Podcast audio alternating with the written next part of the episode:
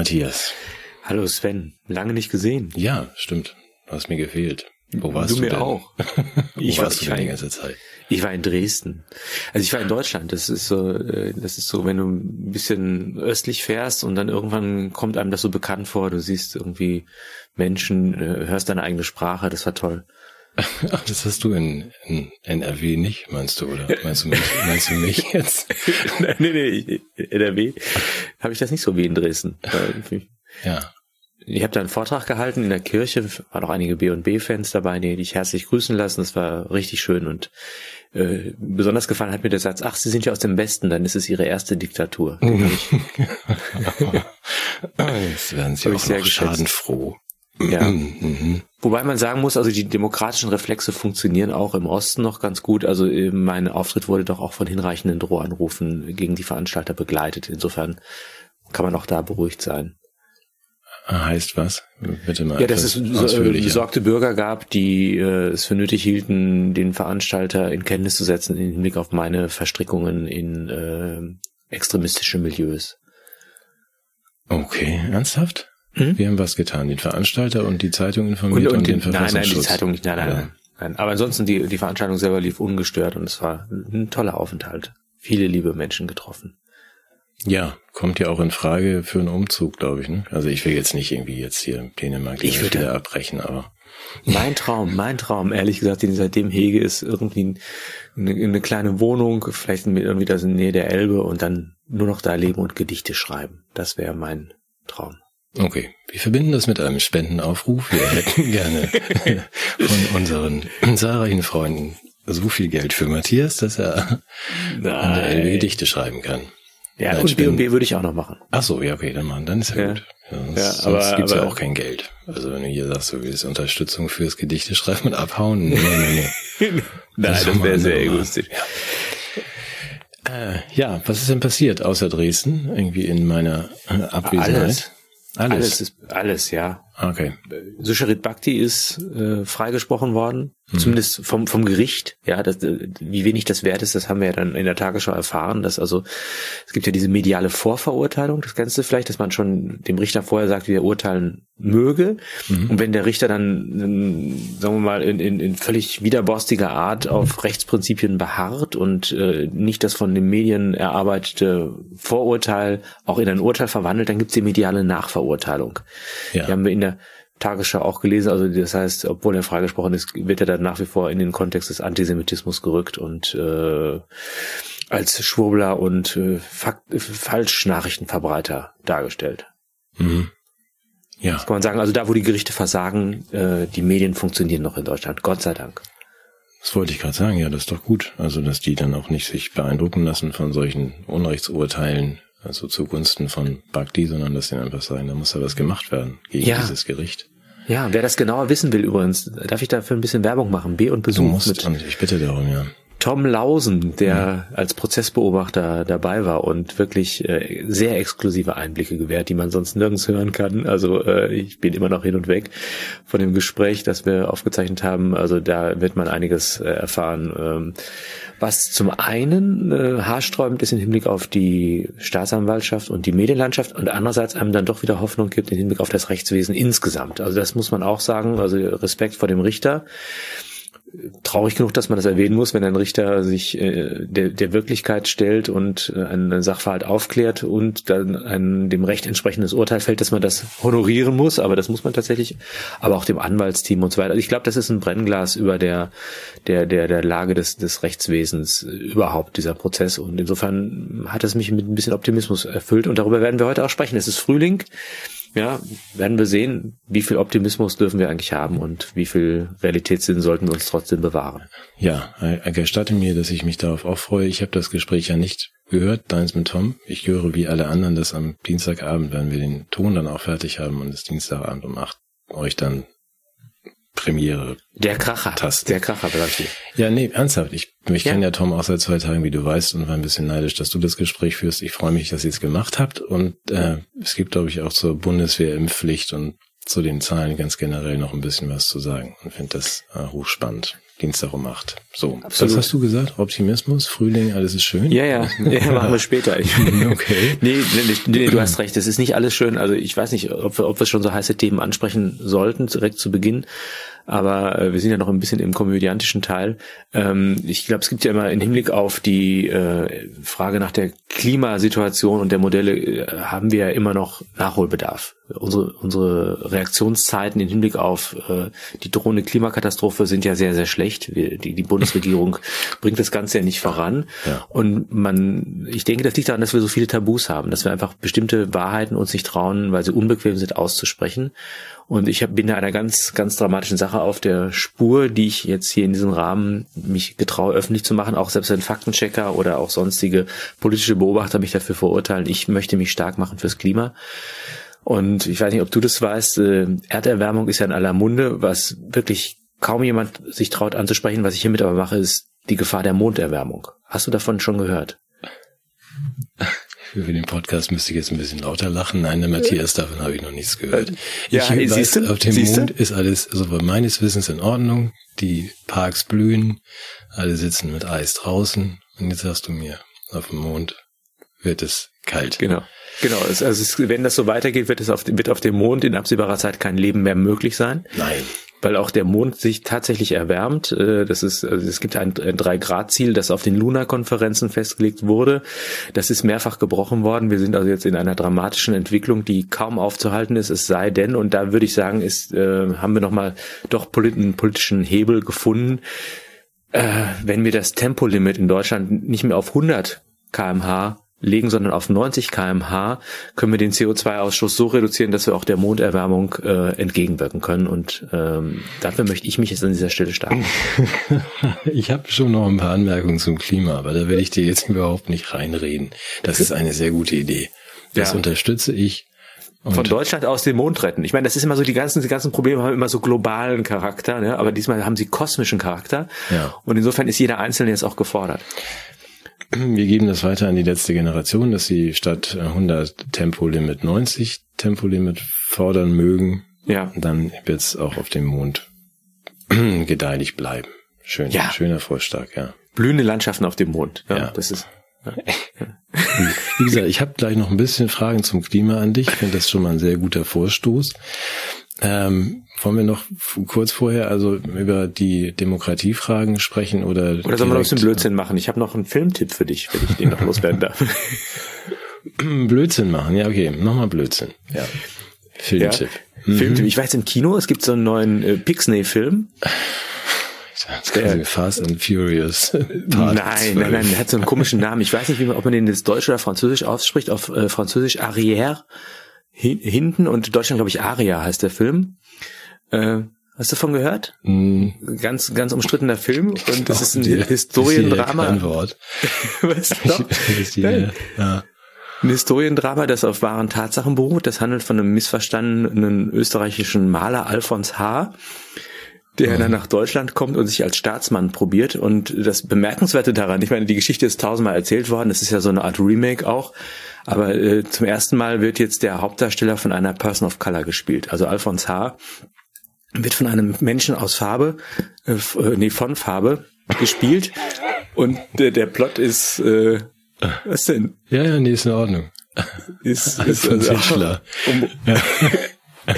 Ich ahne was. Es, es, es, es, aber es ist, ist um hohe Authentizität bemüht in der Ausstattung, in den Kostümen, auch in den Verhältnissen. Der Alphonse H., ich meine, das weißt du auch, war zusammen mit Adam, Bra äh, Adam Braun, einem äh, ja, einem Transmenschen, mit dem er zusammen mhm. viel Zeit verbracht hat. Und sie hatten ja auch Haustiere, den kleinen Chihuahua Blackie. Ja. Mhm. Und weißt du, von wem der gespielt wird? Nein.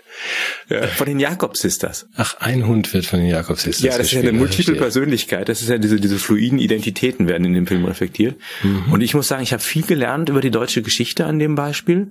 Ja. Und ich muss sagen, dieser Stoff, der hat auch dadurch wieder so eine neue Attraktivität bekommen. Also Arière oder Ariel oder so ähnlich heißt der Film. Ariel und der Meerjungfrau. Er spielt am Unterpfefferberg oder. ja. ja. Ja. Also ich, ich 100% Empfehlung für diesen Film, mhm. ähm, weil er, er nimmt auch aktuelle Debatten auf und das, das, das finde ich einfach gut. Okay, dann kommen wir ja gleich zu meiner Frage, was dann eigentlich die Begriffe, was so passiert ist, aber da scheint ja irgendwas durcheinander zu gehen. Das ist also eine neue Pixney-Animation, Animation. So. Die nee, nee, das ist eben, das ist eben, das ist zwar von Pixney, aber es ist mit, äh, mit echten, echten Darstellern. Deshalb auch eine Person von Farbe. Ah, okay, eine Person aus Farbe. Okay, gut, das ja. gucken wir uns alle an. Also alle bis auf, äh, bis auf ich. Wie, du guckst jetzt, ich, jetzt empfehle ich, ich dir schon mal einen ja. Film, ja? Mhm. Ja, okay. Also jetzt mal Na gut, kurz. aber dann, aber dann, dann hast du es auch nicht besser verdient. Äh, dann musst du jetzt an einer Umfrage teilnehmen. Ja. Das habe ich befürchtet. Mach mal. Ich erinnere mich ja? dunkel, das hast du schon häufiger gemacht, so Umfragen, wo ja, ich dann immer äh, Das sind, also das sind Originalfragen einer, einer großen, bedeutsamen Meinungsumfrage, die nicht zuletzt von den Qualitätsmedien und sogar auch von der Tagesschau äh, berücksichtigt wurde. Und ich frage dich jetzt mal, du kannst mit antworten, naja, ich sage erstmal die Frage und dann gebe ich dir die Antwortmöglichkeiten. Denkst du, dass die Demokratie in Deutschland stärker angegriffen wird als vor fünf Jahren? Hm. Wird stärker angegriffen, wird eher, eher stärker angegriffen, ist gleich, wird weniger angegriffen, wird viel weniger angegriffen. Nee, wird stärker angegriffen. Ja, das kannst du auch weglassen. Also bei Suggestivfragen, da reagiere ich auch richtig. Ja. ja, ja. Ähm, was jetzt die, diese, diese Umfrage nicht äh, erhebt, ist, wer wären für dich die Angreifer? Ach so, das steht da nicht. Nee, nee, ähm, nee nur ob die angegriffen wird. Äh, die, ob die Demokratie angegriffen, ja, von, von der ähm, Regenbogen-SED und ähm, also von unseren Volksvertretern. Das steht da aber nicht als, als Möglichkeit. Nee, nee, nee, nee, das, also es geht nur darum, ob sie angegriffen Das heißt, du würdest sagen, sie wird angegriffen, aber äh, du wirst gleich sehen, es hat eine etwas andere Tendenz. Wie bewertest du das Engagement der Bundesregierung für eine lebendige und starke Demokratie? Sie sollte viel mehr machen, sie sollte eher mehr machen, sie macht genau richtig viel, sie sollte weniger machen für die Demokratie. Sollte natürlich mehr machen. Sollte, finde ich, finde ich auch. Ne? Mhm. Finde ich, könnte, könnte mehr machen. Ähm, äh, und jetzt kommt, jetzt, jetzt wird es interessant. Findest du, dass Vereine und Initiativen, insbesondere diejenigen, die solche Umfragen erstellen, äh, über mehrere Jahre finanziell vom Staat unterstützt? Das steht da nicht. Der Einschub steht da nicht. Das sehe ich von hier. Also ja gut, okay. Ja, also, okay. Äh, über mehrere Jahre finanziell vom Staat unterstützt werden sollten. Nein. Aber wie gesagt, das ist ich normalerweise ja, natürlich, klar. Also die Firma fragt, ob sie ähm, ob sie mal Geld haben kann und ob du dafür bist, oder? Genau, und wenn du in den ersten Fragen Ja sagst, dann musst du bei der dritten quasi auch Ja sagen. Und das heißt, ja. die verschaffen sich selbst die Legitimation. Und äh, vielleicht, ja, äh, das Interessante ist, dass ja äh, diese Frage so formuliert ist, dass sie ausblendet, gerade die erste Frage, von wem diese Angriffe ausgehen. Hm. Und äh, vielleicht äh, stimmen da Leute dann zu, die äh, dann hinterher, wenn es darum geht, die Demokratie zu verteidigen, gar nicht als Retter der Demokratie wahrgenommen werden, sondern als Angreifer auf die Demokratie. Das war, ich gestehe, dass ich das auch gesehen habe in dieser hm. Tagesschau-Meldung, die du da gerade, worauf du dich beziehst. Und ich fand das eigentlich, also genau das, der Punkt, dass ich dazu nicke, weil, ich darf mal auf meinen Zettel gucken, das Ergebnis ist ja, dass die Mehrheit äh, Unterstützung der Zivilgesellschaft im Einsatz gegen politischen Extremismus möchte die Zivilgesellschaft mehr mhm. Einsatz sehen, 60 Prozent, und, und äh, und für die Betroffenen von Diskriminierung. Da sind sogar 65 Prozent. Mhm. Das ist ja eigentlich ist das ja richtig, weil der politische Extremismus geht eben von der Regenbogen-SED aus, von den Grünen. Die müssen ja. also bekämpft werden und diskriminiert werden wir. Genau. Und andere, die ihre Meinung, also die Demokraten werden bekämpft. Ja, äh, die, die, Demokraten werden diskriminiert. Grund, Grundrechteverteidiger, genau, ja. So, und deswegen finde ich das eigentlich, wenn da 60, 70 Prozent dafür sind, dass die Regierung mal aufhört, die Bevölkerung zu terrorisieren und ähm, dass wir uns wieder äußern dürfen, nicht mehr diskriminiert werden, bin ich ja dafür. Aber da es nicht benannt ist, bleibt es natürlich, also ich glaube, es war nicht so gemeint. Aber manchmal hat man das Gefühl, dass bestimmte Begriffe eher so in der Unschärfe gehalten werden, um Zustimmung für etwas zu erhalten, was einem dann an die Gurgel geht. Ja, das ja? ist, genau. Und das ist ja das, wie du weißt, da komm, baust du mir eine schöne Brücke. Das ist ja mein, mein Thema der letzten Woche. Und, ähm, ich friere gerade ein. Ja, das macht nichts. Hier ist auch kalt. Ah, da bist okay. du wieder. Ja, okay, da bin ich wieder. Ich bin übrigens gerade eben ausgetauscht worden durch eine KI. okay, gut. Hier gut. spricht ChatGPT. Matthias Burchert Matthias. ist meine Geisel und wird nicht mehr freigelassen, wenn ihr nicht sofort aufhört. Nein, ja, das Scherz. ist mir auch meinetwegen auch mit ChatGPT. Also du warst, ähm, der, der Anschluss war ja richtig. Also sich mal so ein bisschen ein bisschen Klarheit herzustellen, auch in dieser Umfrage, wen meint ihr denn eigentlich und gegen wen oder für was soll ich denn jetzt sein? Du weißt, dass mich ein bisschen umtreibt, unter der Woche auch umgetrieben hat, dass ich mich so viele Dinge frage und ich habe auch ein bisschen ferngesehen, ehrlich gesagt. Aber vorneweg, ähm, ja, nee, das war ganz hilfreich für mich, dass ich in leichte Verzweiflung geraten bin darüber, was da alles nicht stimmt. Äh, Im Sinne von, mir, mir sind die Begriffe nicht klar. Die, diese Leute, die da sitzen und auch um mich herum, verwenden das offensichtlich anders, als ich es definiere. Das betrifft viele Begriffe. Das betrifft auch also von, von rechts bis Verschwörung bis äh, Terror bis Pandemie.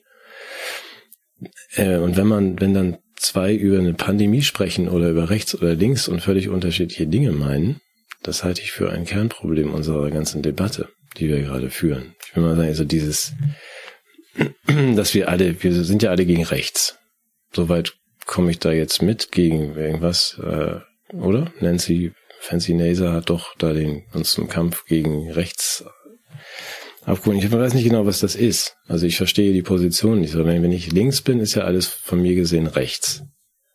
Und da muss ich ja alles, oder? Korrigiere mich.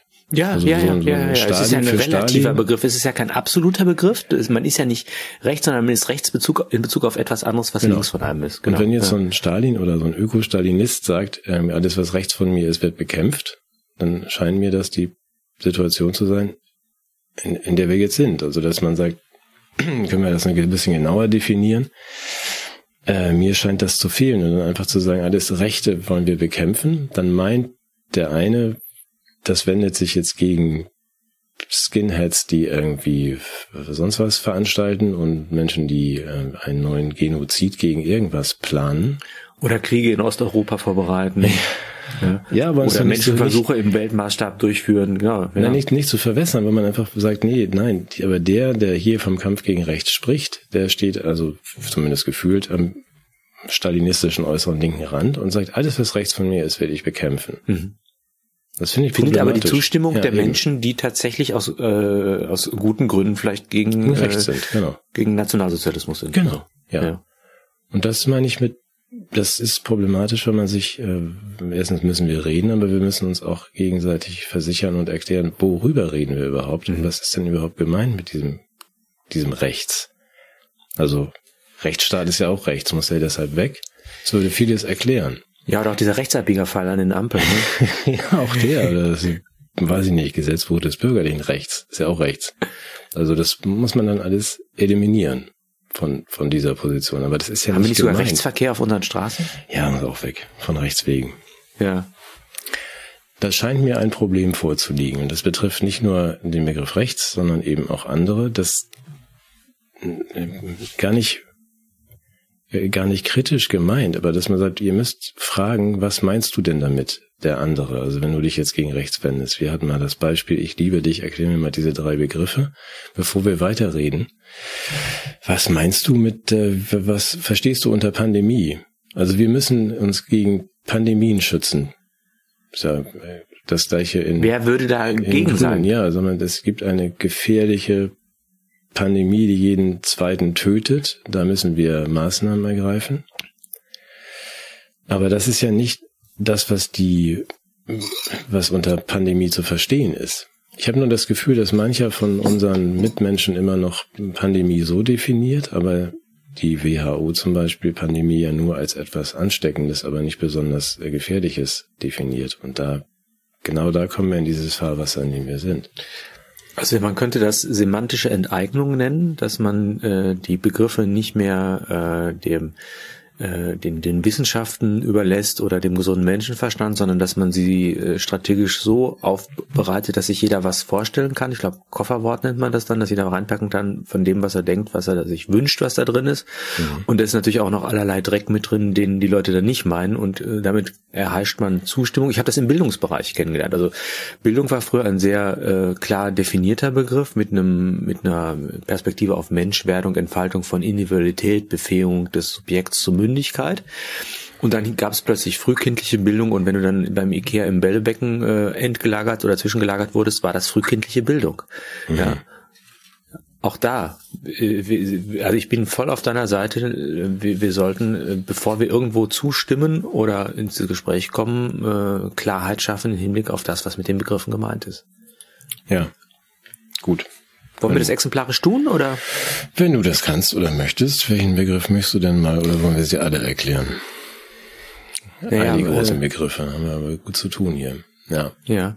Ja, was, was wäre denn jetzt rechts? Also, weil das, das Interessante ist ja, dass ähm, die, wenn wir das vergleichen mit der Zeit äh, nach Den Weimar. Wir vergleichen dürfen, ja. Mhm. Nee, nee, ich möchte es nicht mit dem Nationalsozialismus, sondern mit der Zeit nach Weimar gab es ja eine, äh, eine große Ungewissheitszone und es gab äh, bestimmte ähm, Akteure, die mit dem äh, Anspruch, die rechtmäßigen Grundlagen des Staates zu zerstören, angetreten sind, um eine eigene Agenda durchzubringen.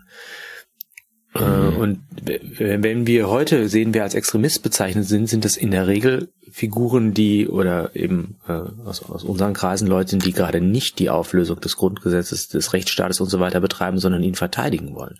Mhm. Während auf der anderen Seite gerade diejenigen, die gerade in Schlüsselpositionen sind, sehr großzügig mit mit dem Grundgesetz und den äh, verfassungsmäßigen Auflagen, mit den Menschenrechten und so weiter umgehen, also auch alles dann irgendwie für überschreitbar halten und ähm, das wären für mich die Gefährdungen der Demokratie. Ja? Also, also was, was, was ist, was ist rechts? Also wo würdest du sagen, ähm, was wäre für dich rechts? Du, ich finde, das ist ja völlig unerheblich, wie ich jetzt rechts definiere. Ähm, nee, wir können das ja mal ausschärfen, wo damit auch deutlich wird, dass wir es nicht sind. Ähm, Weil der Vorwurf existiert ja gegen uns. Ja, und dann, wir können uns jetzt ja mal von also für mich, für mich wären das äh, äh, chauvinistische Ideologien, die etwa die äh, genetische Disposition nicht nur im Unterschied feststellt, sondern damit Überlegenheitsaspekte äh, verbindet, die dann auch die Bekämpfung oder Ausrottung von ethnischen Gruppen nach sich ziehen. Das wäre für mich rechts. Das wäre Nazi. Das wäre für mich Nazi. Ja, aber das ist ja schon die gleiche jetzt, deswegen frage ich ja auch, Gut, dann machen wir es eben. Also rechts ist ja nicht automatisch Nazi. Das ist in der Tat auch ein Begriff, eben. der auch nicht erklärt wird. Was heißt denn das Nazi, Nationalsozialismus? Ja. Ähm, ich habe schon ein Problem damit, dass wir keine Linke mehr haben, also da eine gewisse Orientierungslosigkeit, dass ich sage, ja, das stand doch vorher mal für ähm, so dann irgendwie, hm, würde ich mal früher historisch in der Richtung SPD und dann vielleicht auch die Linke, als die sie mal vor der Pandemie war. Also das war doch eine Position des so des ähm, platt gesagt, des kleineren Mannes und einer sozialen Gerechtigkeit und dass man den äh, Raubtierkapitalismus von Manchester bis heute ein bisschen in die Schranken weist. Ähm, und dann im Zweifel auch die, den Reichen was wegnimmt und das an die Armen verteilt. Das ist so eine klassische, ganz platt beschriebene linke Position, die es ja gar nicht gibt in unserer ja. politischen Landschaft. Das heißt, wie soll ich denn jetzt rechts abgrenzen, wenn ich auch gar kein Links definiert habe ja. oder gar kein Links mehr habe? Das ist absurd. Also, dass man sagt, das ist alles natürlich ähm, knallharte Verfechter von radikalem Liberalismus, was auch immer, von Raubtierkapitalismus. Dazu gehört übrigens auch die AfD. Das stellt niemand in Frage. Das heißt, was haben wir denn hier für Positionen? Also was hast du denn? Deswegen winde ich mich so aus der Frage, also das heißt, was heißt denn äh, überhaupt das rechts? Nicht nur, ja, ja, also, weil, also es ist jetzt nicht nur ähm, strategisch undefiniert, sondern es ist eben auch als Kategorie vielleicht verschlissen. Weshalb ich ja den Begriff des Konservativen bevorzuge, also weshalb ich wahrscheinlich auch als rechts beschrieben werde, wobei darin sich eher ein Verhältnis zur Geschichte zum Ausdruck bringt. Ja, und äh, das, ja, aber da ja. können wir ja offen auch sagen, die äh, heutige AfD ist die, äh, die gemäßigte CDU aus meiner Jugend. Genau, der linke Flügel der CDU aus den 90er Jahren, genau. Genau, aus den 80ern und 90ern. Man sagt ja. so, und die, die äh, heutige CDU befindet sich dann ja, wo eigentlich? Aber ja auch nicht links im Sinne von, von sozialer Gerechtigkeit, sondern wo befinden die sich denn eigentlich? Ja, es sind ja diese Kulturlinken, ne, die sich abarbeiten an diesen äh, gravierenden Themen der Genitalinterpretation und der Munderwärmung. Aber auch äh, irgendwelche ähm, Klimakleber und so weiter, die haben ja keine linken Positionen. Also historisch naja. gesehen keine linke Position. 100 äh, Stundenkilometer Tempolimit ist ja keine politische Position und schon gar nichts Linkes. Nicht? Nein, und schon gar nichts Linkes. Also man sagt, ja, früher, ich weiß, da gab es ja diese Linken, die irgendwie so alle, alle Fesseln abwerfen wollten und sich emanzipieren und jede Form von Regulation. Und da haben sie sich dann wieder mit den Liberalen auch getroffen, ne? Ja, nur deshalb sage ich, wir sind in so einer ganz komischen Zeit, wenn auf dem G7-Treffen, also der Vorsitzende von Oxfam, dann in dem Fall mal als Linke, also eine linke Position ein und sagt, wir äh, Leute, die Entwicklungsländer, ich das lass mir erlaube mir den, den Schlenker, das wäre für mich mhm. so links eine linke Position. Man sagt, die müssen uns jeden Tag 260 Millionen Dollar Zinsen zahlen. Ja, und wir schulden ihnen irgendwas, 13 Billionen, und es sind noch nie so viele Menschen verhungert auf der Welt, aber ihr Raubtierkapitalisten von FDP bis Grüne druckt euch den jeden Tag, jeden Tag ein Sondervermögen und lasst diese Leute mhm. alle sterben. Das heißt, das ist eigentlich eine Position, die eine Linke, sofern sie hier vorhanden wäre, aufnehmen müsste in wo auch immer, also in, in, in der ihr eigenen Presse und so mit Gewerkschaften zusammen und das was waren nochmal diese. Gewerkschaften? Ja, was waren die nochmal? Das also waren noch die diejenigen, die, die das Schmiermittel einge gebracht haben, damit der Fick durch die äh, das Großkapital nicht so schmerzhaft ist für die Arbeitslosen und Arbeitnehmer, oder? Das waren Gewerkschaften, ne, oder? Gut, dass wir dieses Wort genuschelt haben. Mhm. ja, aber du siehst, da, da fängt meine nee, Ich sehe schon eine Parallele, also ist richtig, also sagen wir so, was die Plausibilitäten der Parteien angeht, das, das verwischt und wird nicht mehr wahrgenommen. Wobei eine Tendenz, äh, die, der mir auch bei diesem, bei dem Linken insgesamt unheimlich ist, ist erstmal dieser Klassenbegriff. Mhm. Ja, der, der Klassenkampf und die Geschichtsgesetzmäßigkeiten, die zum Ausdruck kommen, dann würde mich äh, an den Linken äh, als linkes Merkmal dieser, dieser Kulturkampf und die kreative Zerstörung im Hinblick auf Revolutionierung von Lebensverhältnissen noch, würde ich noch hinzuziehen. Und in diesen Strukturen, findet sich das formal schon wieder in den, in den jetzt führenden Akteuren. Deshalb sprichst du ja nicht so, äh, umsonst vom, vom Regenbogen-Stalinismus. Also diese Strukturen tauchen da auf, aber sie sind halt befreit von den ähm, sozialverantwortlichen Dimensionen. Mhm. Also es ist sozusagen äh, die, der Form, Form, linker Formalismus, der sich äh, jeglicher Folklore und äh, Verheißungen für den kleinen Mann entledigt hat. Mhm. Ja. Habe ich das einigermaßen beschrieben ja. damit? Ja gut, also wir beide würden wahrscheinlich uns auch, wenn wir jetzt mal uns zwei Stunden Zeit nehmen, also du bist dann vermutlich konservativer, wobei im Sinne von bewahren bin ich auch konservativ. Nur weil sich etwas bewährt hat, muss es nicht falsch sein. Genau, aber auch da definierst du ja konservativ. Und auch da müssten wir in der Diskussion wieder erstmal vorneweg klären, was ja. meint denn der Herr Burchard mit konservativ? Mach das heißt gerne. erhaltend, bewahrend, äh, Traditionen ja. hochhaltend. Ja. Und es bedeutet eben nicht, konservativ im Sinne von, äh, in mein bayerisches Gasthaus kommt kein, ähm, keine Person of Color. Es sei denn, sie trägt Trachten. Ja, genau, okay.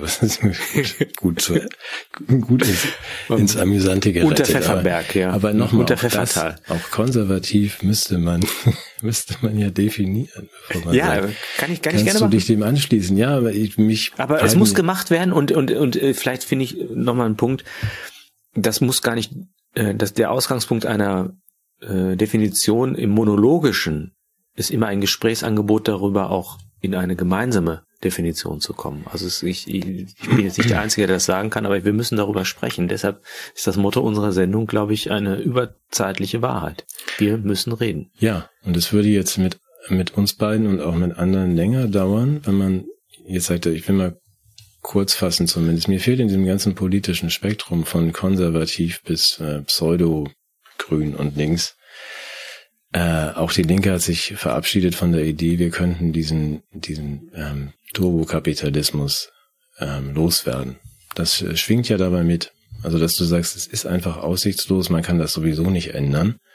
Und da haben sich im Grunde jetzt alle Parteien um diese, das kann man nicht ändern, Position geschart. Also selbst äh, Sarah Wagenknecht, die sicherlich mehr Gerechtigkeit für den kleinen Mann und die kleine Frau möchte, stellt es ja nicht grundsätzlich in Frage. Hm. Und du auch nicht. Also da bin ich dann eher so. Was stelle ich nicht den Turbokapitalismus? Naja, das ist irgendwie das, das kapitalistische System. So muss man bestimmt ein bisschen dran schrauben und so weiter. Und das sehe ich ja schon grundsätzlich anders. Ja. Ja, ja aber wir reden ja trotzdem miteinander. Ja, das. Weshalb ich die mit den Linken so ein Problem habe. Die haben im Grunde äh, das war, glaube ich, nicht eine Akzeptanz des Unvermeidlichen, sondern ich glaube, die haben das sogar als strategische Allianz verstanden, weil die haben, die konvergieren mit dem Neoliberalismus, nämlich im Hinblick auf dieses Element der kreativen Zerstörung. Mhm. Die haben im Grunde darauf gehofft, dass die Eskalation des, des, des Neoliberalismus äh, im Grunde die, die, schmutzige Arbeit für das tut, was sie selber als Revolution auch vorhatten. Also insofern äh, passt das auch ganz gut zusammen. Haben wir ja, noch irgendjemand nicht in die Suppe gespuckt? Nee, aber bisher? davon abgesehen, das ist ja auch so, ja. dass sowohl ähm, frühere Linke und frühere Rechte, also sich doch sehr treffen in der Position, dass sie alles verordnen, vorschreiben und kontrollieren möchten. Also da treffen sie sich ja auch historisch schon. Ja, so, ja. von daher.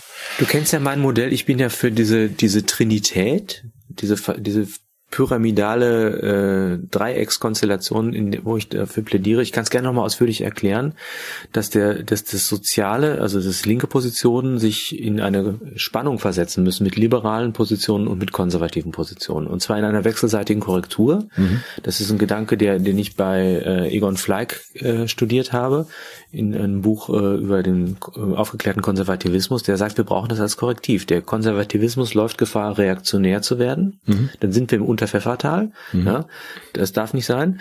Dann der Liberalismus läuft Gefahr, neoliberal zu werden und der Sozial, diese soziale Aspekte laufen Gefahr, sozialistisch zu werden. So und nur wenn die sich miteinander verschränken und gegenseitig ergänzen, sind sie in der Lage, ähm, eine Politik zu führen, die, die sozusagen im Dialog und in der Spannung bleibt. Denn äh, all diese drei Aspekte äh, referieren ja auf eine menschliche Grundverfassung. Also der ähm, der, der Linke, der, der betrachtet die Sozialnatur des Menschen, der Liberale, der äh, fokussiert auf die Freiheit des Menschen und der Konservative auf die Tradition und der Geschichtlichkeit. Und wenn wir nur eins davon wegbrechen, äh, kommen wir in Einseitigkeiten hinein. Was nicht auftaucht in dieser Pyramide, das hast du wahrscheinlich gesehen, das sind die Grünen, weil das keine politische Position ist. Die sind nämlich ökologisch motiviert und in der Ökologie gibt es keine Politik, da gibt es keine soziale Frage. Also im, im, im Konkurrenzkampf der Wesen ums Überleben und die Anpassung, da äh, zitiere ich gerne einen großen Philosophen, Mutter Natur war eine Rabenmutter, glaube ich, hast du so ähnlich formuliert, ne? Mm.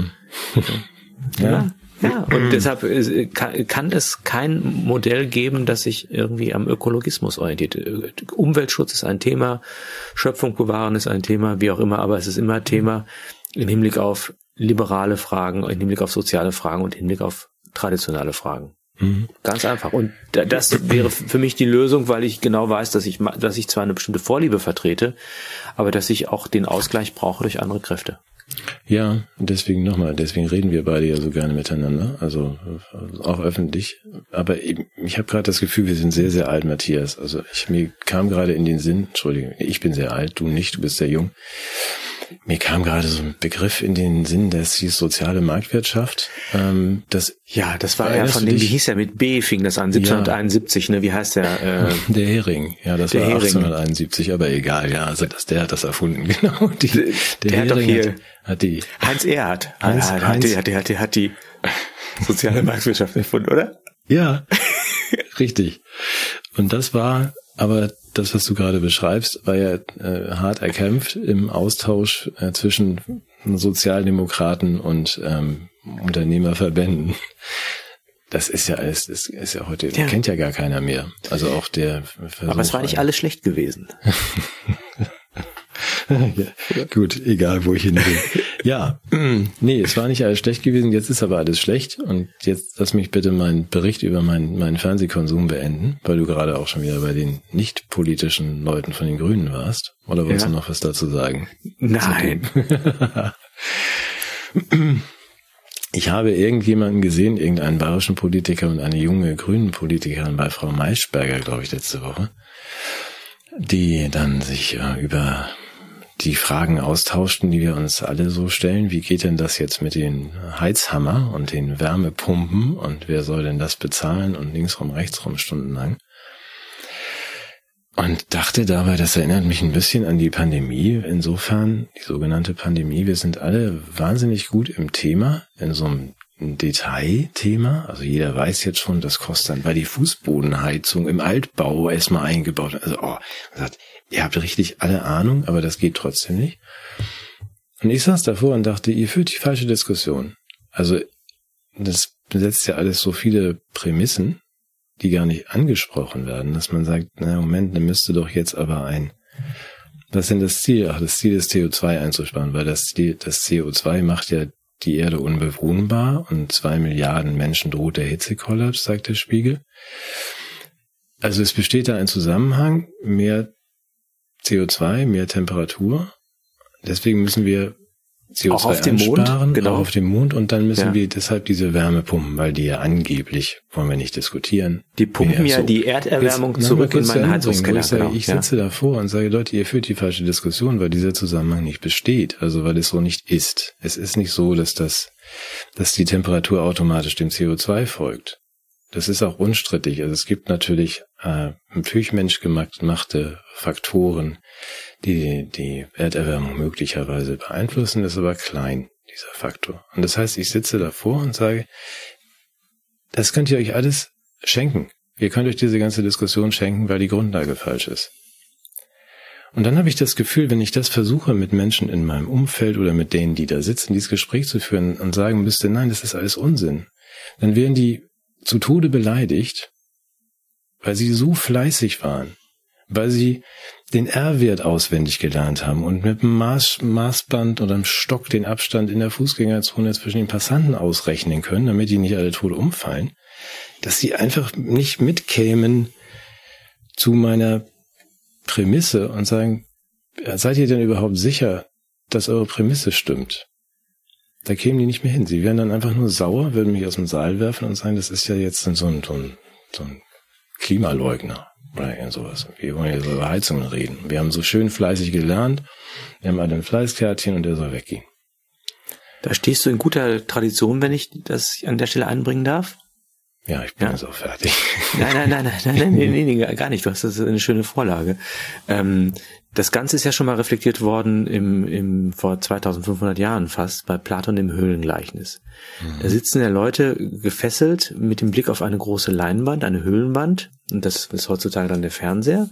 Und was passiert? Sklaven tragen hinter einer Mauer äh, Gegenstände entlang, die dann durch den, ein Feuer, das noch im Rückraum ist, Schatten an die Wand werfen. Und was die Leute da machen ist, dass sie nicht nur auf diese Schatten gucken, sondern äh, versuchen, diese Schatten auswendig zu lernen und Vorhersagen zu treffen, Prognosen, sich darüber unterhalten und sogar wetteifern darin, wer von ihnen am besten die Schattenvorhersagen treffen kann.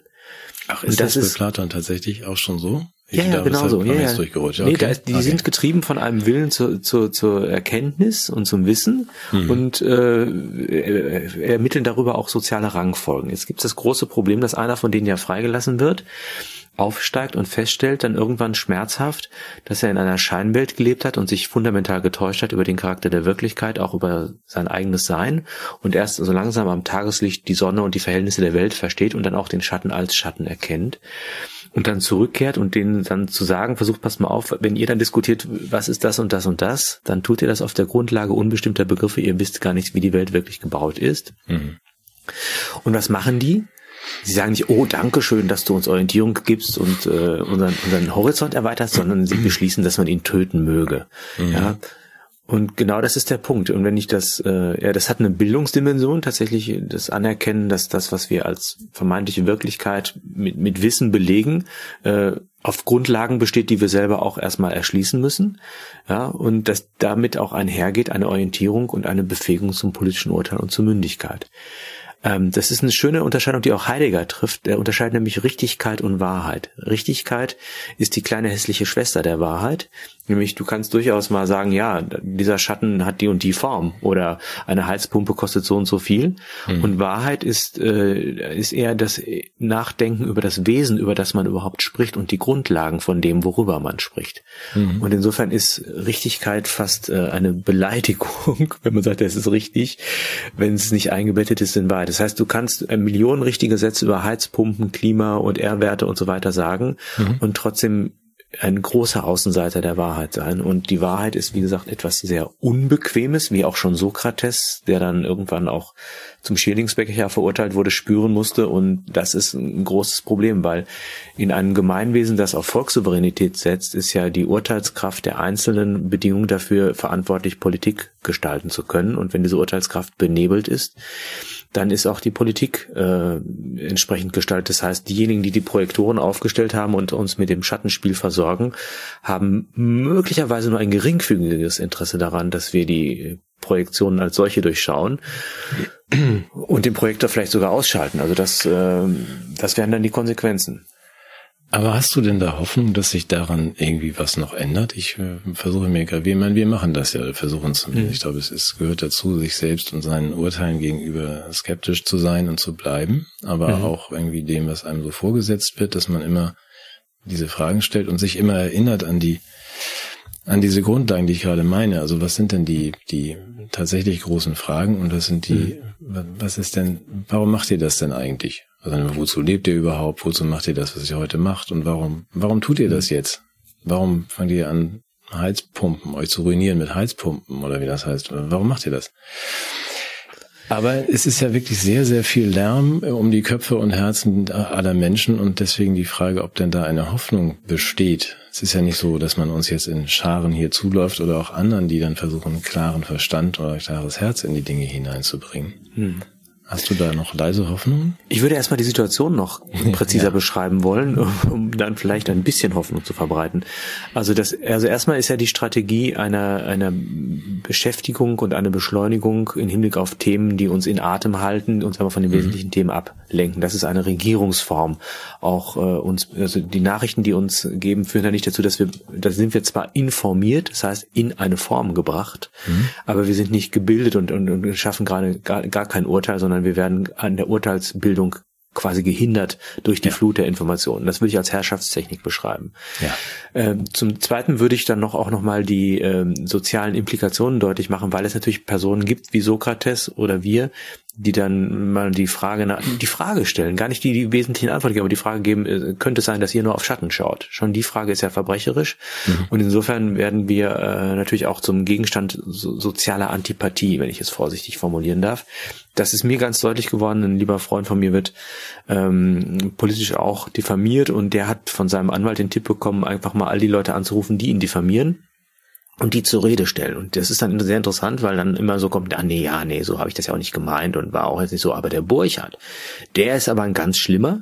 Mhm. Und äh, er hat mir dann gesagt, ja, das wäre tatsächlich ernst gemeint von dem. Also da ist die befürchten tatsächlich, wenn ich den Mund aufmache, äh, ist das sozusagen, äh, ist die Demokratie an der Kante und kippt, ist kurz davor zu kippen in einen neuen Faschismus. Das ist, das ist denen ernst. Das ist ein hoher Erregungszustand und eine hohe Bereitschaft, sich für etwas vermeintlich Gutes einzusetzen.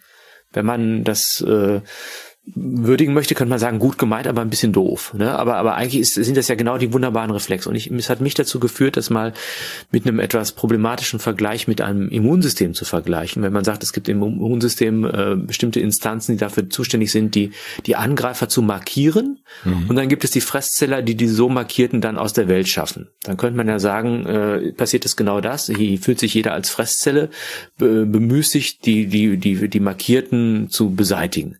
Mhm. Was ja eigentlich auch toll wäre, wenn die Markierung stimmen könnte. Aber wenn jetzt gerade die, die, Markierungszentrale besiedelt ist mit dem größten Demokratiefeind schlechthin, führt es dazu, dass die Verteidiger der Demokratie und des Rechtsstaates aufgrund des hohen Erregungspotenzials und der Fehlmarkierung natürlich selber jetzt in diese Fresssituation hineingeraten. Das würde für mich auch noch dazu hören, insbesondere weil dann und das wäre für mich der Unterschied. Ich mag den Vergleich zwischen Körper und Gemeinwesen nämlich überhaupt nicht, weil wir eben keine funktionalen Systeme sind, sondern wir sind im Grunde urteilsfähige, mündige Menschen. Und wenn wir es nicht sind, sollen wir es verdammt nochmal werden.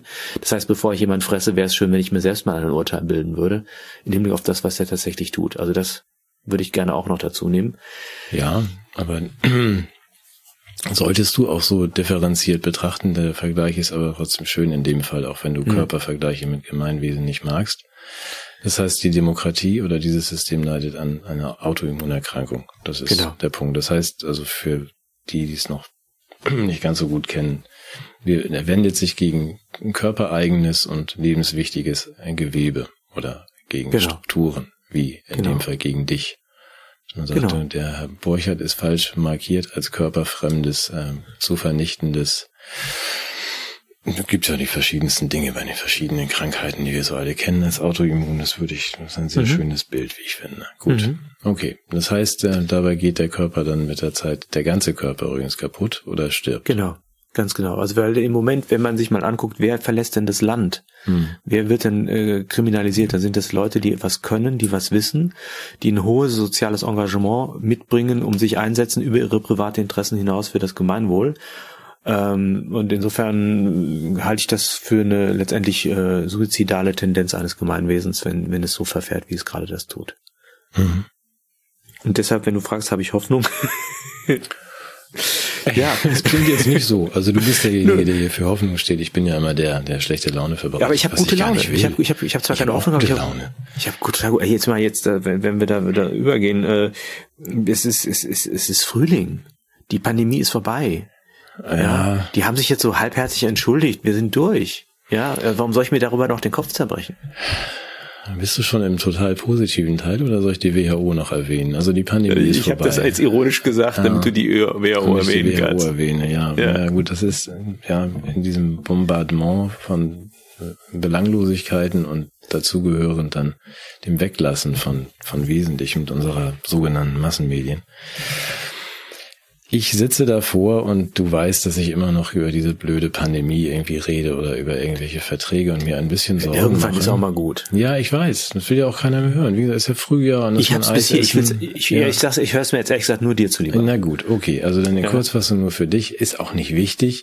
Nein. Aber falls jemand das nicht mitbekommen hat, die WHO verhandelt ja gerade wieder bis zum 30. Mai zu Ende was sie denn da so möchte. Die Bundesregierung ist ja mit in der, wir sind ja mit in der WHO, wie du vielleicht weißt. Und wir beide.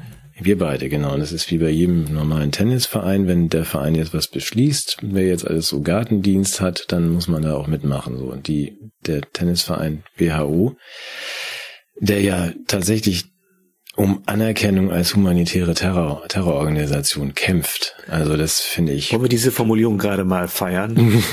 Was? Die, ach so, ja, ja. Humanitäre Terrororganisation. Ja, das wird sicherlich bald anerkannt. Also Wohltaten im Modus der Gewalt. Ja, aber das. Oder äh, Gewalttaten im Modus des, der Wohltat. Auch, also dieser ja. Versuch des in den Alternativmedien zumindest ja mal verhandelten und besprochenen, ähm, der neuen Verträge der der WHO und des IHR, wie das heißt. Also es gibt da neue international gültige Gesundheitsregeln. Was ist IHR?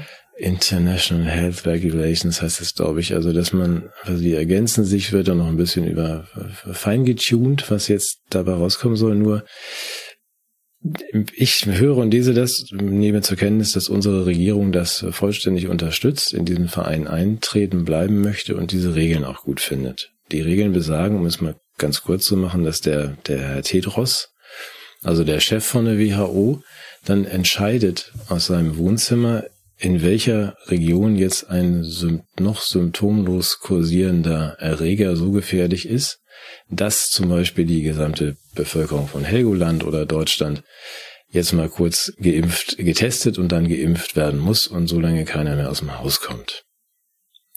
Ja, und wo man sagt, das finde ich, warum nickt eine demokratisch gewählte Regierung ihre Abschaffung ab? Wäre das nicht etwas, was wir am Anfang hätten als Hinweis geben können auf die Frage, ob wir die Demokratie bedroht und angegriffen sehen? Können wir doch sagen, sie wird angegriffen durch transnationale Akteure, ja. die die nationale Souveränität und die demokratische Grundlage derselben liquidiert. Nur nochmal, ja. um den Bogen zu spannen. Ja. ja. Aber dass ich sage, ich, ich staune darüber. Also die Diskussion ist ja international durchaus ein bisschen anders und heißer, dass man sagt, also nicht nur hier in Dänemark, auch in Frankreich und anderen Ländern, dass man, wollen wir denn die unsere ganze Souveränität bei der WHO abgeben? Denn es wird ja auch gekoppelt, ähm, nach dem Wunsch von Kaiser Bill, die ähm, Klimafolgen an die Gesundheitsgefahren. Das heißt, wir steuern jetzt zu, und zwar im Lauf der nächsten allenfalls anderthalb Jahre auf eine auf die Verknüpfung von, das ist jetzt nicht gut fürs Klima und die Seuchen breiten sich auch aus, weil es dann ja immer wärmer wird, weil du noch immer keine Heizpumpe hast. Und die WHO entscheidet, entscheidet jetzt, dass in deiner Region ein gefährliches Virus unterwegs ist und du drin zu bleiben hast. Ob du drin bleibst, kontrollieren wir über dein Smartphone und auf deinem Smartphone befindet sich auch dein Bankguthaben. Du kannst also nichts mehr machen. Für mich ist das ein absoluter Albtraum, der da auf uns zukommt. Und es ist ja alles kommuniziert. Es ist von, von Kaiser Bill beschrieben bis ins Detail, was er möchte. Auch die, dass äh, demokratische Strukturen ausgesprochen störend sind für die, ne? also das geht einfach nicht mehr. Das können wir uns nicht mehr leisten. Nicht nur Frau Neubauer sagt das bei Herrn Lanz öffentlich, sondern auch Billy sagt das ja den ganzen Tag. Das heißt, wir beerdigen hier gerade die Demokratie und so Leute, die so Fragen stellen wie du und ich, ähm, haben dann einfach weder Zugang zu ihrem äh, Smartphone noch zu sozialen Netzen. Wir können dann irgendwie uns unter eine sympathische Brücke setzen und fragen, ob wir mal ein Eis können von den Passanten. Aber und das, das kommt mir jetzt ein bisschen zu kurz. Es, es läuft ja alles mm, darauf hinaus. Und mir fehlt der Widerspruch und Widerstand, also vielleicht in Dresden. Aber das ist doch nur für Notfälle. Das haben die doch nur beschlossen, ja, ja. falls es wirklich ganz gefährlich ist. Ich meine, das ist ja in Krisenzeiten würdest du dir doch auch wünschen, dass, dass die Menschen vorbereitet sind und Maßnahmen treffen, die uns retten. Also das, das werden die doch niemals äh, machen, ohne dass es dafür auch eine, eine, eine Grundlage gibt. Ich meine, das hat, dafür gibt es auch keine historischen Beispiele. Nein, natürlich. Ja, ist ja völlig. Also ich finde nur, weil, weil ich meine, du, du, du kannst ja auch sagen, es gibt irgendwo noch ein, in Hessen zum Beispiel, da gibt es auch die Todesstrafe. Ja, nur weil so ein Gesetz irgendwo steht oder so eine Regel steht äh, in einem Gesetzbuch, heißt es ja nicht, dass es vollstreckt wird. Das ist ja eine Möglichkeit, die man, die man da geschaffen hat. Mhm. Oder meinst du, dass äh, Du meinst, sie machen das dann gar nicht? Also auch wenn das alles. Das so kann ich mir nicht vorstellen. Nee, okay. Ja, das, das kann ich so mir beim besten, beim besten Willen kann ich mir das nicht vorstellen. Mhm. Das ist ein bezauberndes Lächeln in diese Frühlingsgefühle hinein. Ja, lass uns mal lieber sowas glauben. Genau, das werden die doch nicht machen. Das ist auch alles, die werden das ja auch noch. Die auf. haben das ja auch noch nie gemacht. Nein, nein, nein. Sie halten ja auch irgendwie nicht fest an ihrem völlig verbogenen Narrativ. Es habe eine gemeingefährliche Pandemie gegeben. Auch da sitze ich immer davon und denke, Leute, was ist denn mit euch los? Also wenn ich Zahlen aus Israel sehe, die du auch gesehen hast, nicht vorerkrankte unter 50 sind gestorben im Rahmen der Pandemie null. Ja, und ähm, wir haben keiner, also wir haben keine Toten da gehabt. Ach so. Keine Covid-Toten. So ein Detail von ich, vielen. Ja, ja, ja, ja, ja. Ja, aufgrund der guten Maßnahmen, das muss man ja auch jetzt dazu ja, sagen. Genau, auch daran, ja, daran halten sie ja auch tatsächlich fest. Ja, ja. Dann, äh, und auch unsere Mitmenschen halten ja daran fest. Mein Zahnarzt ist begeistert von den Masken, er möchte sie nicht missen, er freut sich auf die nächste Pandemie. Oh, ich habe noch so jemanden gesehen im, im Zug, äh, wirklich mit so einem Face Shield und Maske noch. Also ja. ja. In Australien ist gerade Covid-Welle, also ne, das ja. bestgeimpfte Land der Welt hat ja viel Covid. Und ähm, sie machen wieder alles zu. Die Schulen und setzen Masken auf und Abstand regeln und so, weil sie das, das ja Du meinst, dass das wäre gar nicht vorbei? Dass du meinst, da könnte jetzt noch... Äh ich meine nicht, es steht ausdrücklich in den ganzen, auch im neuen WHO. Ja, aber Papier ist doch geduldig. Also das, das, man hält an diesen Prämissen fest, das war alles richtig und wir brauchen das Germ Team. Bill hat das mal vor zwei Jahren angekündigt. Die mhm. 3000 Experten, die international entscheiden. Bill hat seine Teststraßen fertig pro Anlage 16 Millionen Nasentests am Tag. Die Software ist fertig. Ähm, das ist ein, dieser Sack ist fast zu, sagen wir es mal so. Und wenn wir jetzt nicht sagen, wir treten aus dem Kegelverein aus und machen unsere Politik und Gesundheit wieder selber, was problemlos ginge, dann äh, sind wir leider verratzt. So, ja, dann lass uns auch austreten. Ja. Also wir, wir haben das ja nach, wir haben das ja schon ausreichend gefordert. Wir, wir beide sind ja auch schon ausgetreten aus der WHO. Ja. Ja. ja. ja. Per Einschreiben. Und diese Testerei, die findet dann gar nicht mehr äh, zentral statt, sondern dezentral, habe ich da gehört. Das ist so. Ja, dass wir sprachen darüber vor zwei, drei Wochen. Also das findet zu Hause statt. Du kannst dich selber testen. Du musst dann halt den äh, das Testergebnis von deinem Smartphone, da wird es auch gleich gespeichert, ermitteln ja. lassen. Äh, Blut abgeben geht dann so an nicht bemannten Teststationen um die Ecke bei dir. Ah ja. Das, also muss auch kein Mensch mehr tätig sein. Und dann also während es Ergebnis? früher die Tendenz gab, missliebige Subjekte zu, zu konzentrieren, ja. gibt es eine Dezentrierung oder Dezentralisierung der politischen Intervention. Ja, also du darfst dann auch bei dir zu Hause dich einlagern, wenn du nicht gefällig bist und so. Das Dekonzentrationslager, das zu Hause. Ja. Frag Fragmentierungslager. Ja, ja, ja, äh, ja. Guck mal. Ja, und du, wir beide können dann nicht mal mehr jemandem erzählen, dass wir das doof finden oder dass wir das doch jetzt gar nicht haben und dass wir, also diese angebliche Krankheit, die uns der von der Drohne vorbeigebrachte Bluttest irgendwie jetzt gerade geben. Also nochmal, das ist äh, ein Albtraum. Das Gute an diesem Albtraum ist, wir können gemeinsam sein, lassen wir jetzt mal schön sein, definieren mal die Begriffe, worauf es ankommt und ähm, machen machen es uns schön. So wird nicht passieren. Glaub, ich glaube, das wird nicht passieren. Wollen, wollen wir uns festlegen? Wir, wir machen noch, wir machen noch äh, mindestens zwei Jahre Sendungen hm. und erinnern uns dann noch mal dran im Jahr 2025 an heute und gucken, ob das die, passiert ist. An die Vorhersage, ja. ja. Okay, also ich gut im Angebot, wir werden 2025, auch wenn es uns noch gibt, nicht mehr senden dürfen. Ach so, das stimmt. Ja. Aber die ähm, Leute werden sich erinnern. Wir, wir, ja, oder wir ja. finden auf dem Weg doch zueinander und sagen, ey, Moment mal, was passiert hier eigentlich gerade? Oder sagt ja. jetzt äh, eskalierend seit drei Jahren. Die Einstiege kommen näher. Es trifft nicht nur irgendwelche bunten Babys, die mich einen Scheiß angehen, also irgendwo in der Welt, was Oxfam ja immer, weißt du? Also, ach so, ach so, ach so, okay. Sondern es betrifft jetzt mich selbst und zum Glück äh, kommen die Einstiege ja auch näher für den sogenannten Mittelstand. Mhm. Ich hoffe, dass es irgendwie noch eine andere Antwort gibt, als äh, wir werden jetzt alle depressiv. Ja, wir können ähm, noch ein paar schöne Dinge tun. Ja, noch sind ja zumindest die Rahmenbedingungen so halbwegs vorhanden. Also du weißt ja, dass ich immer noch einen langjährigen Traum hege, der immer noch unerfüllt ist, ne? Ähm. Den ich mir gerne erfüllen würde, bevor wir alle in, in, ins, ja, ins Dezentrationscamp kommen. Gut. Ja, ja, was denn? Was wolltest du Ich hätte ja immer gerne Sex mit einer Flugzeugtoilette. du greifst jetzt sozusagen vor, meine Bucketlist, ja, das ist eine völlig neue, neue Definition. Ist ja nie dazu gekommen, weil ich immer Flugangst hätte? Ja, verstehe. Ich habe das auch als falsch verstanden, aber gut. Da du zum Glück nicht in Flugzeuge kommst, wegen deiner Flugangst, ja. müssen wir dieses Missverständnis auch nicht aufklären. Was Nein. Ich habe von vielen gehört, dass es was ganz Tolles sein soll, aber ich wie gesagt, Sex mit einer Flugzeugtoilette. Ja. Mhm, ja. Oder vielleicht habe ich auch was. Ich, ja, ich, was ich, ich bin ja manchmal so. Mein Gehör ist auch immer nicht immer ja. das Beste. Ja. Nein, aber du kommst jetzt. Also wir haben ja in unserem kurzen Hallo Matthias Vorgespräch äh, gestern nicht öffentlich schon darüber gesprochen. Ich finde die Frage wichtig, gerade in diesem Frühling, wo alle mhm. sich in so ein so super, es gibt Eis und geh mir weg mit deiner Der wärmste Pandemie. Frühling seit Menschengedenken auch ja. und der trockenste, ja. Mhm. Genau, hier ist auch überhaupt nicht kalt. Wir heizen gar nicht. Ähm, nee, aber dass man sich schon nochmal die zwei Gedanken macht und sagt, wir beide werden ja nicht aufhören und hoffen, dass wir das, ähm, dass wir die Herrschaft dieser Herrschaften noch verhindern können. Die Wahrscheinlichkeit ist gering und dass man sich dann, scheint mir so, also es ist doch. Wir haben ja gestern darüber gesprochen, dass wir nicht nur die Möglichkeit, sondern die Wirklichkeit unseres Scheiterns anerkennen müssen, ne? Ja. Ja.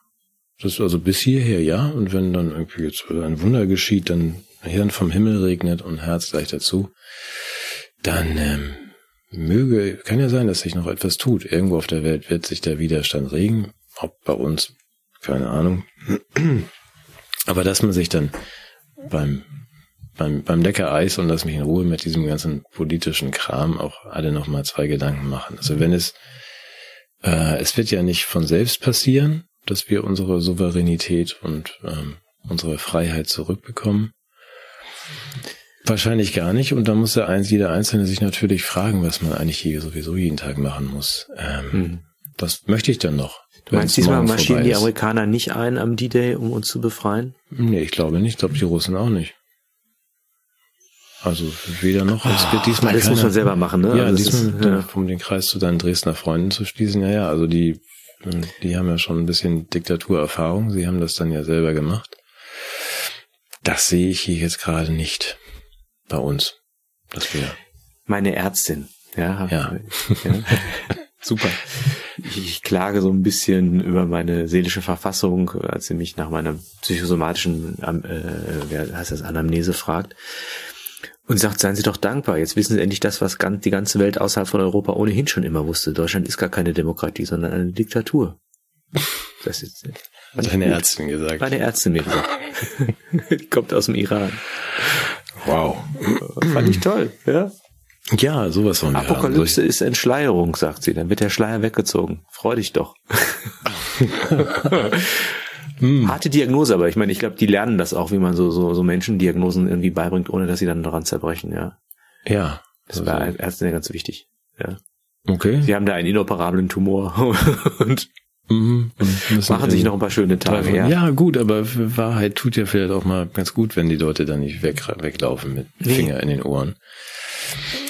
Aber ähm, nochmal, wir, wir machen uns ja nichts vor. Die Wahrscheinlichkeit ist gering. Diejenigen, die da gerade die Strippen ziehen, machen, was sie wollen. Das ist dieses Spiel, Psychopathen führen Korrupte gegen Dove. Und wir sind da leider so mittendrin. Ich glaube, das können wir aber uns ja auch für die nächsten Wochen und Eisessen aufsparen und mhm. treffen uns mal. Die Frage muss man sich trotzdem stellen, wenn es jetzt so kommt, wie es sich abzeichnet, was wollen wir denn noch machen? Weil manche Dinge sind tatsächlich nicht äh, vertagbar auf 2026. Also solltest du noch vorhaben, nochmal, wenn du sagst, ich, ich gerne nochmal drei Monate in Italien leben, nicht in Dänemark, dann sollte ich das jetzt machen. Weil ich das in zwei Jahren nicht mehr ähm, können werde. Und andere Dinge auch. Also wenn man sagt, ich schreib noch ein Buch, Matthias, finde ich mhm. gut. Solange wir es noch. Meine äh, Gedichte. Ja, zum ja. Beispiel eine Gedichte oder irgendwas anderes. Gibt ja diese Listen. Hm. Baumzeugen, Kindpflanzen oder sowas. schon. mal gut. Ja. ja. Irgendwo ankleben. Ja. Also wenn du dann wir sollten den Leuten am Ende trotzdem noch ein bisschen Hoffnung machen, indem wir auf eine Ikone des Widerstands verweisen, nämlich die die äh, unsere liebe Leni. Ja, ich ja, guck mal, das haben wir ja schon Leni. Unsere dürfen wir das nennen? Ja, wir dürfen das nennen. Hm? Hast du den Wort laut? Nein, wir müssen das. Wir wir haben Leni kriegt einen Orden von uns. Ja. Weil ähm, man kann sich zur Wehr setzen, man kann Nein sagen. Wir sagen das seit zwei, zwei Jahren, glaube ich. Sagt mal Nein, macht das einfach nicht mit. Und Leni hat sich zur Wehr gesetzt, weil man ihr ein, man musste ja PCR-Tests immer machen. Früher, wenn man dann in Urlaub fahren möchte, mal so als irgendwie. Leni ist im Herzen jung, aber ist ja nun auch schon ist ja schon in Rente und über 30. Über 30 und fährt dann, darf dann auch mal in Urlaub, musste dann PCR-Tests machen und hat dann natürlich äh, Rechnungen bezahlen müssen über Stück 130 Euro, glaube ich, hat die nie bezahlt. Für den Test, genau. Für den Test. Und da kamen dann natürlich die ähm, Mahnungen und so weiter von der Testveranstaltung. Nini hat dann mal geeignet geantwortet. Und Nini hat nun nicht irgendwie, genau wie ich, keinen Doktortitel, der einfach gesunden Menschenverstand. Hat aber ein paar Quellen dazu genannt, also und auch mal Frau Kämmerer zitiert und nochmal diesen und jenen. Also das und mit dem, dass das alles untauglich war, der PCR-Test bewiesen in ihrem Schreiben. mit dem schönen Schlusssatz, bitte wenden Sie sich mit Ihren Forderungen an die Regierung, an dieses Labor, das die Rechnung ausgestellt hat. Großartig. Die Antwort war dann, ja, wir haben die Rechnung mit den Nummern sowieso, sowieso storniert. Also das Labor hat dann, und wenn es nur ein kleiner Sieg ist und es dann nur um 260 Euro geht oder sowas, über das man sagt, macht euch die Mühe, das nicht einfach alles hinzunehmen, was man euch da serviert. Und niemand, egal wie schwach er sich fühlt und wo er gerade steht, ist wehrlos. Und das hat meine Ärztin wiederum auf den Punkt gebracht. Ich sage es jetzt für die, die das zum Lausen-Interview hören, schon mal vorweg. Das kommt da nochmal. Sie sagt, dass der einzelne einen großen Unterschied machen kann, wenn alles miteinander vernetzt ist und verstrickt ist, dann ist es wie die Laufmasche in einem Damenstrumpf, die an einer einzigen Stelle etwas unterbricht und in Unordnung bringt, was sich dann fortpflanzt in einer großen Bewegung, die dann auch Spuren hinterlässt. Und ich glaube, Leni hat eine solche Laufmasche ins System gesetzt. Mhm. Das ist uns allen möglich. Ja, wir müssen einen neuen Button herstellen. Sei, sei eine Laufmasche oder so. Ja. Gut. Ich glaube, wir haben fast nichts von dem gemacht, was wir machen wollten, aber das war. Ähm, ja, ich wollte noch sagen, dass ja. ich mein Konto bei der, der Deutschen Bank kündigen werde.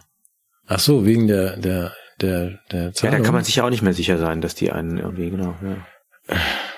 Weil sie Willst du das noch sagen? Ach so, dieser Aussehen, ja, das ist eine gute Maßnahme. Das ist ja auch untergegangen, aber das ist auch so unerheblich, Matthias. Also die okay. Deutsche Bank hat einen Prozess vermeiden können und dafür äh, das macht man dann ja so, wenn man sich außergerichtlich einigt, ne? Dass Ja. man sagt, da müssen wir gar nicht vor Gericht kommen. Das Nein, so. das dann ist für uns- ja- alle das ist nur- schlecht fürs Image. Ja. Hat auch nur 75 Millionen gekostet ähm, an die Opfer von Herrn Epstein hieß er, weil die Sag noch mal schnell, was das, was der gemacht hat. äh, der hat so nicht so ganz feine ähm, Dinge mit Minderjährigen und ähm, reichen Und- alten Säcken, die zu viel Geld haben und so auf eigenen Inseln Prince, und so weiter. Prince, und, wie hieß er? ja, Prince Karl oder so, meinst du, oder? Ja, also hier aus dem englischen Königshaus hat, äh, da gab es also ich denke, äh, jeder weiß, Zugriff wer auf- Epstein war. Also Epstein hat Ja. natürlich dieses ganze System sich gebaut. Dazu braucht man auch für die vielen, vielen Millionen von links und rechts rum natürlich ein paar Konten. Und die Deutsche Bank hat all diese Dinge für Epstein gemacht und diese Konten geführt und auch nicht gefragt, wo kommt das eigentlich alles her und wieso brauchst du so viel Bargeld und wo geht das jetzt hin? Dagegen ist eine Sammelklage in den USA sollte eingereicht werden von einer nicht näher genannten Martina Mustermann, Jane Doe, also heißt es dann, nehmen wir mal keine Personalien aus, mit vielen, vielen anderen Betroffenen. Und die Deutsche Bank hat diesen Prozess abwenden können mit der Zahlung von 75 Millionen Dollar. Deswegen finde ich es gut, dass du dein Konto da gekündigt hast. Ja. Nicht in meinem Namen. Äh, Nein. Nee. Dann wird die Deutsche Bank jetzt wahrscheinlich wegen der Kündigung deines Kontos von der deutschen Börse verschwinden. Ja. das kann ja heiter werden.